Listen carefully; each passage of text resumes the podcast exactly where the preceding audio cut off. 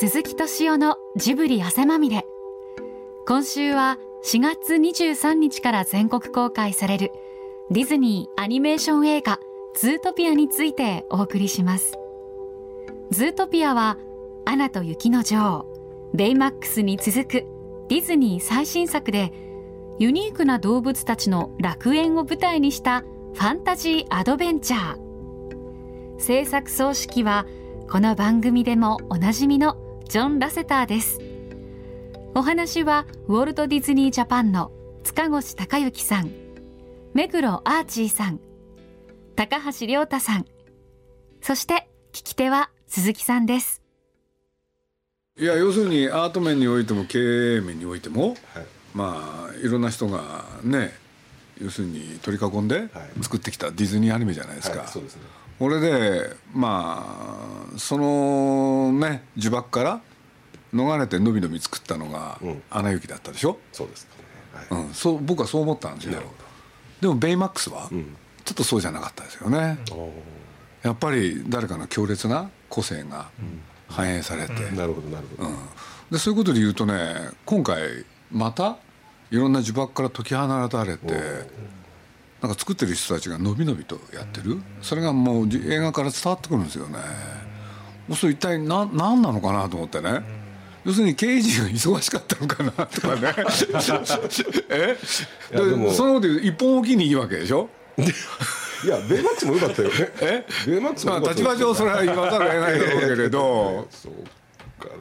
な、うん、そうですか。僕はだって自由にっていうわけだから。確かに確かにあのうん鈴木さんすべての作品見ていただいてますからね。そうですね、うん、そういう意味ではそういう、うん、変遷を感じられたですね。いやめちゃくちゃ面白かった。もう本当のこと言うとね、はい、あのー、塚越さんからね、はい、まあ、塚ちゃんとは長い付き合いなんで、はい、ちょっと見てって言われてね嫌だったんですよね。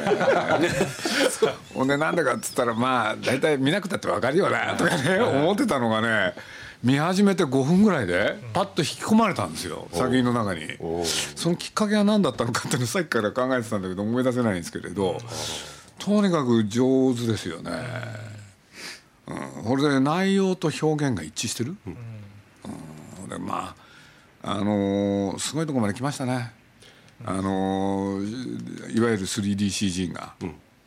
まあ僕ら作る方なんでね、はい正面から顔を捉えてあんなにね細かい表情を作る。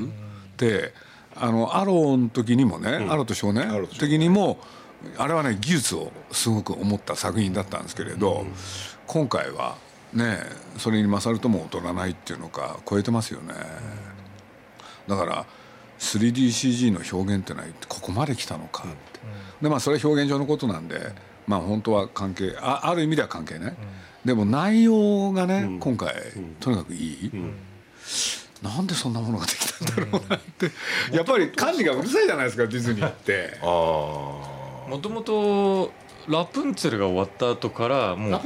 構想は始まってたんですよ。ラプンツェルの監督がメインでバイロン・ハワードっていうのがやっていてでそのバイロンがラプンツェルが終わった後にあごめんなさい。同じ監督なんですか？そうなんですいいの当たり前ですね。ラプンツェルだって傑作じゃないですか。そうですね。そうですね。でも皆さんの努力の不足によってヒットしなかったんですよね。違う違う違う違う違う。違います？あれはヒットでしょう。ヒットヒットですね。そうですか。うん。あの、まあ、何をもってヒットかっていう、そうだね。まあだだこれ難しいんですけどね、うん、内容の良さとヒットっていうのは必ずしも結びつかない、まあ、確かにそうですね、うん、でなんでなのかそうでそう言われてますよね、うんうんうんうん、でもラプンツェルは良かったですよ。そうですね、これでなんていうのかな。いろんな人のね、命令を跳ねのける力がメインスタッフにあるような気がして、でそういうのってね見てると分かるんですよね。鈴木さんならではの見方ですね、制作面から。あそうですか、うんうんうん。多分アニメーターたちもさっき言われたようにその伸び伸びとできた作品なんでしょうね。いや僕らもあの「アナ雪」見た時にこれは来るぞっていう感じがあったけれども今回の「ズートピア」も見てみてあいいの来たなっていうのは感じたものね。っていうのかそうなってほしいですよね、はい、塚ちゃんの立場。ででも良すぎるんですよ。あそうですか。作品が。はい。アナ雪はまだ欠陥がいろいろあってね隙間があったんだけれど今回のやつは完成度高いもん、そうか。だって目が開いちゃったんですよ僕。そうですか、うん、だからもう内容をね一切伝えないでこんなこと言うのなんなんですけれどなんてだって今宮崎駿がね、うん、美術館用アニメなんですけれど「毛虫のボロ」要するに 3D の力を作ろう借りて作ろうっていうことで頑張ってるでしょ、うん、でその作ってる彼のところへね朝方試写を見たんでね、はい、思わずその足で宮崎駿のところへ行って「いや皆さんすごいの見ちゃったんですよ」って僕言いに行ったんですよね、うん、俺で「え？っ?」て言うから。よく知ってるんですよ内容。あそうだ大体ねあの人ってね見かけによらず情報通なんですよ。ね それ意外だな。ね。俺でこういう内容だろうって言うからね。いやその通りなんだけれどまあそれはね単なるストーリーだったりするわけで、とにかく内容と表現両方ともよくよくて本当ちょっとびっくりしたんですよね。って。で現場のスタッフがね本当誰かさん、ね、僕は誰かっていうの分かんなかったから中心にみんながのびのびとそれぞれの分担を、えー、こなしてる。でこういう作品ってありそうでないからなんでそういうものが生まれたのかってついねほんで宮さんと話し込んだし実は僕と一緒にね宮崎五郎も一緒に見てたんですよ。そうでしたか、うん、ほんで宮崎五郎も一緒に見て、うん、まあびっくりしましたよね。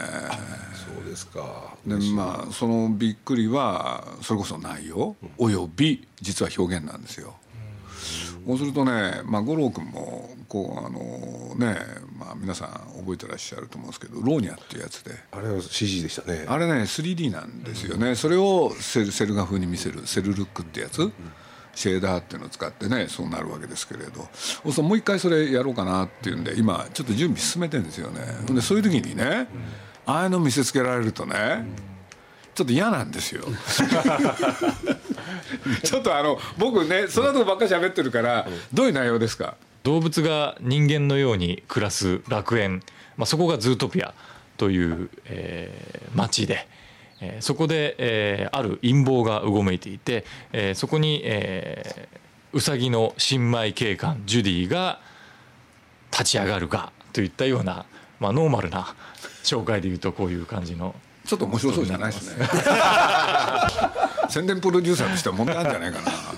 いやだけど意外性があったんですよね、うん、要するに警官が主人公、うん、でしょ、うん、俺でしかも僕見始めてねやっぱり感心したのは要するに動物っていうのかまあ人間に置き換えてもいいんですけれど要するに今のアメリカっていうんですかね、うん、差別がある、ね、要するに警官になるにはね動物でいうとこういう人たちでなきゃいけないっていうのがあって、うさぎがなんて言ったってね警官になったのは初めてなんでしょ？そうですね。俺でいきなり重大ねほんで彼彼女ですよねあれ。は警察官となって正義のために戦いたかったのにいきなり交通違反係にされて、う。ん、辛い目に遭う、うん、でもね根っこのところで思ってたことがあるからねその大きな事件にね偶然突き当たって。これでそれを解決する方へ向かっていくわけでしょ、あの流れが実に自然、これで挙句の果てねそのか彼女があの狐のために頑張ったのに、狐がねひどいやつで。ところがこの狐も最後には警官にしちゃう、いやそういう話しちゃって構わないと思うんですけどね僕映画の宣伝の時には、そうするといわゆる警官になれなかった人たちが警官になってそのこの世の悪と戦い正義を正す、やっぱりなんかなんか良かったですよね、うん、今のアメリカを反映してるっていうのか、うん、なんかねアメリカだけじゃないんですよ、うん、世界中でこれは通用する話だなと思って、うん、そうそういうものをねなんていうのかな大冗談じゃないじゃないですか、見てると自然に気が付いてくるっていう映画でしょ、うん、よかったですよね、ジュディがうさぎの警察官のジュディがこう電車でズートピアにやってくるシーンとかあるじゃないですか、あれまあ自分はそういう経験ないんですけど結構あそこにこう共感してる人たちが結構いて地方から都会に出てくるところっていうのはああいう実際にああいう気持ちにみんななるっていうふうに。あれは僕ね、うんノスタルジーだと思ったんですよ、だって現実はですよ日本もそうだけどアメリカもそうで、実は田舎の人がね都会へ出てくってなくなった現象でしょ、そうすると今それを描くっていうのはね、ある種のノスタルジーなんですよ、そうするとある年齢の人たちがそれ見てるとね、あ昔はこうだったよなって思える構造になってるんですよね。でそれを実にね考えないそれを分かっててやってるんですよ、そこがうまいですよね、だから皆さんあそこがいいっていうのは自分にね置き換えるからでしょ、そうですね、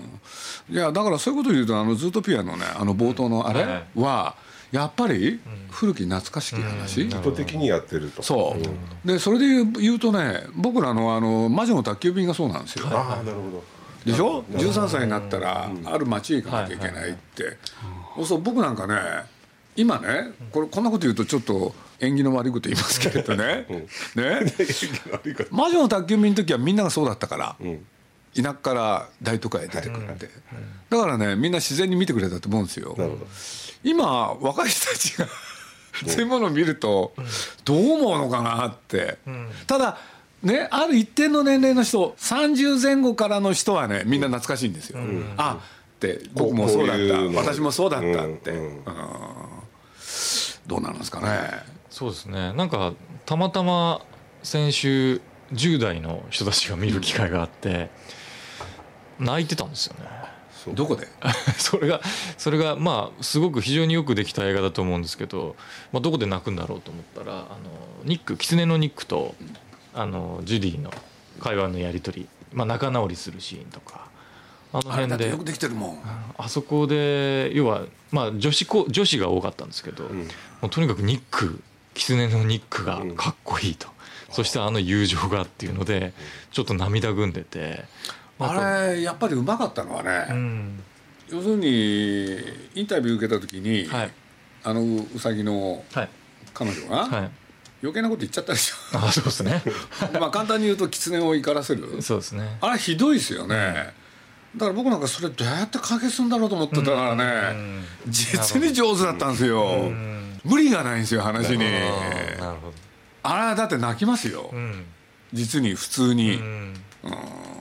でそれがね一気に彼も警察官となって、ね、今まで悪いこと言ったやつがやってたやつが取り締まる側に行くわけだから、いやよくできてますよあれ。僕はまあ褒めまくってねゴルフも褒めたでしょ、うんうんうんうん、そしたら皆さん怒っちゃってね。皆さんはご覧になってない？あの人はね、うん、どなかなか、ね、この作品に限らず、うん、あらゆる映画を見ないんですよ、そうですよね、もう分かりやすいんですよあの人は。もう自分がね作る時しんどい思いするでしょ？映画見るとねそのしんどさが伝わってきて 嫌だって言うそうですよね。うん。いやでも傑作ですよ。あ。のストーリーにも無理がない、うん、そして表現も過不足なく。そしてその 3DCG の進化、はい、それもちゃんと見せてくれる、うん、お得な映画ですよね、いや本当にお得な映画、一番ね難しいことをやってるんですよ、僕作る作り手の方だからそれなんとなく分かりますけれど、うん、だって外野うるさいもん、うん、あ本当に、うん。アカデミー賞もらえるんじゃないですかね。早すぎますかね、まあねあと1年ありますから。でもそう嬉しいお言葉ですね、うん、こういうのにちゃんと言ってほしいですよね。いや確かにその日本がやっぱり世界では一番最後の公開になるんですけれども4月の23日。もうすでにアメリカ中心にいろんなところであの興行始まってるんですけれども、結構いい反応だね。アメリカオープニングはディズニーアニメーション史上ナンバーワンのオープニング記録あのでスタートしました、ね、アナと雪の女王も超えてますアナとベイマックスを超えて超えて、うん、どうナンバーワンスタートでしたね。日本では。当然でしょう。もちろん。いやあのまあ数字はともかくとして、うん、あのいい作品なんで、うん、ぜひともと思ってるんですけどね、タイミングは今まで僕らって冬とか夏とか春とかなんで今回はイレギュラーなタイミングではあるんだよね。そうですね。公開いつですか？4月23日、はい、ゴールデンウィークゴールデンウィーク、ゴールデンウィーク向けになってるんでまあ一方でいろいろ言われてるじゃないですか。アメリカの映画が商業主義に陥って。なんかねこれから作る映画もなんかいろんな会社のやつ見てるとみんな90年代のヒット映画のリメイク。それってなんかあの工業面だけのことで言うと皆さんね中国の市場を当てにして、でそういうものをやろうとしてる、でそういうの聞いてるとあんまりいい気持ちしないですよね。要するに映画ってそれは商業主義からね生まれてるんだけれどとはいえ一方でそうじゃないものの歴史ってのは長いわけだから。だから僕なんかはなんかまあ最近立て続けに見た映画がなんか粒揃いでいいの多いんですよね。だからまあアニメーションではこの「ズートピア」は本当見てよかったですね。なかなか鈴木さん褒めてくれないから今回は。僕本当褒めないんですよ。本当褒めてくれないんですよ。ありがたいです嬉しいですね。どうやって悪口言おうかなと思って。もうもうぐっさぐさ刺さるようなねこと言われてここの作品本当にでも気に入っていただいたんですよ、ね、気に入りましたね。だってなかなかこんなん作れないもん。そうか、うん、完成度高いしね、だからどうやって宣伝するんですか？ファミリーに対してはもともと動物が出てる映画ですし、まあ、ディズニーの印ですしってあったんですけど今ちょうどあのどうなのかなと思ってたのは大人に対してっていうのがどうなのかなと思ってたんですけど実際あの試写が徐々に始まってきて今鈴木さんのご意見のようなのも頂いてまあ本当に動物の映画って思ってる人はほとんどいなくて今の鈴木さんの感想もそうですけど 動物の話を言ってるわけじゃなくて、まあ、人間の話だし、まあ、ある意味、まあ、人の違いとか偏見とかで、まあ、その今の自分たちとこうすり合わせられるような部分があるっていうところがなんか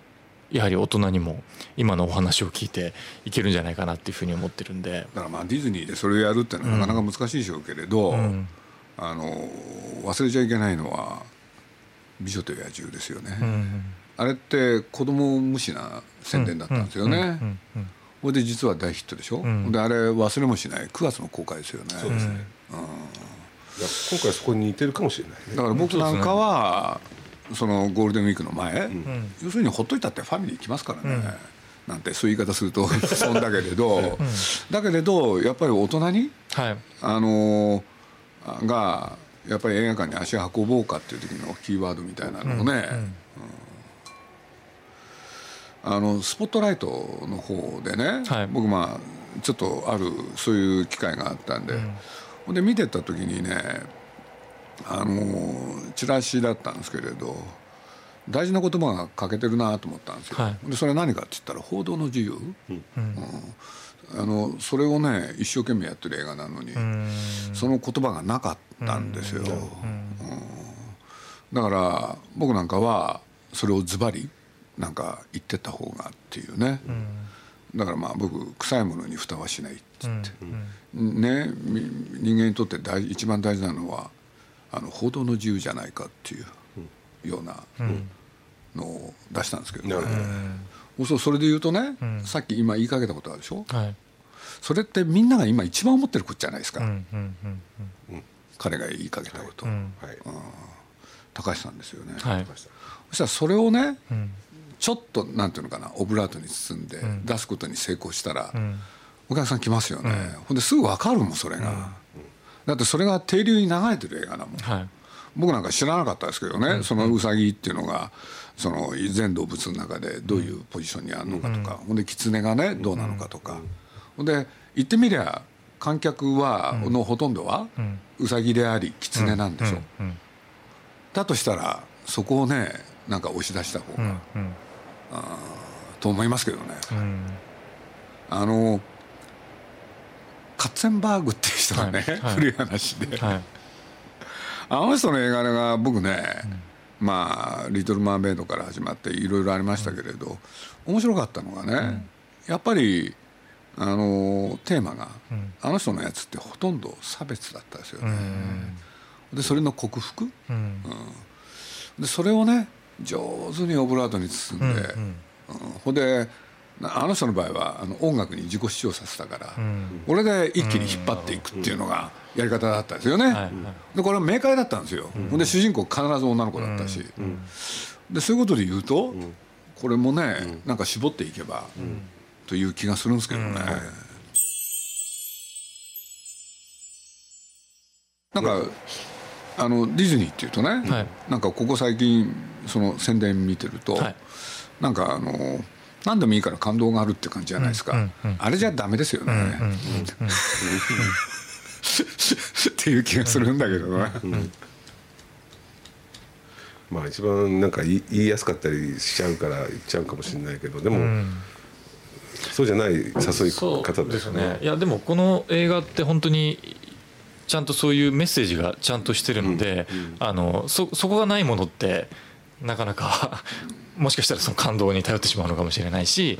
面白さユニークに頼ってしまうのかもしれないですけどこの映画は本当にそういうきちんとしたメッセージまあその説教までいかないですけど、っていうのがあるのでアメリカの興行はどうなんですか？いいんですだから。これは。それは分かりますよ、ええ。要するに資本主義の果てにね、うん、一体何が起きたかっていう現代のアメリカ描いてんだもんね、そうですね、うん、僕なんかもうこれから日本がどうなっていくかっていう時に一つのモデルですよねこれ、うんうん、こんな社会が来るっていうのは垣間見える映画でもあるから、うん、ズートピアとは何かですよね、あそこの市長ライオンの市長が言ってる言葉がすごく、まあ、あのいろんな事件が起こっていく上で面白いなと思ったのが彼はライオンの市長はここはみんな夢が叶う街だ、はい、っていう一言があっていろんな、そうちっちゃな偏見だったり大きな偏見だったり事件が起きたりとかっていうのが起こっていくのがなんかすごく面白いなってあんまり言いませんけどあの副市長ってなかなかの人でした。あんまり言わないけどね。その言わないけど。そうですね。それはあんまり言えないですね、うん、まあなかなかなもんですよね、うんなんかちょっとピノコタイプですよね、手塚さんの、うん、ピノコですよあれ。だからねついねあれ上手だなと思ったのはねあの市長がああだったでしょ？で彼彼女は副副市長、はい、これでとは言っても内実は広報ですよね、はいはい、だけれどやっぱりああいうキャラクターだから、うん、つい見てる側もね心許しちゃうんですよ。なるほどね、うん、そうですよね。そう、うん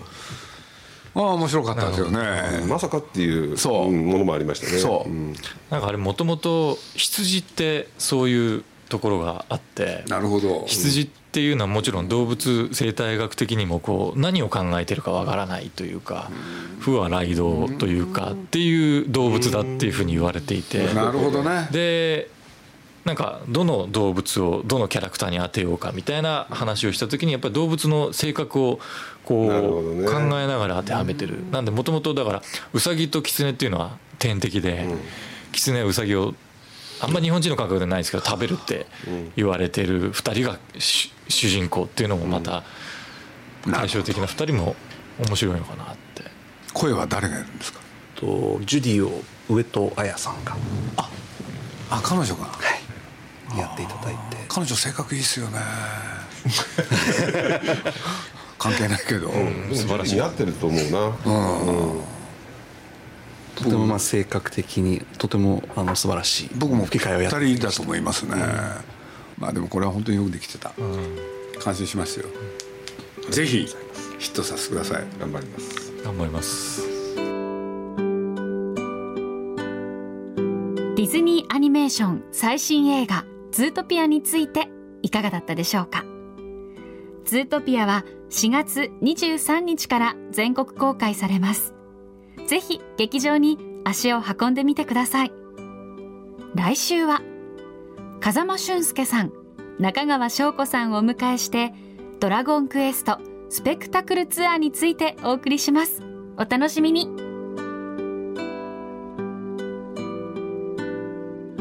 鈴木敏夫のジブリ汗まみれ。この番組はウォルト・ディズニー・スタジオ・ジャパン。ローソン。アサヒ飲料。日清製粉グループ。au ブルボンの提供でお送りしました。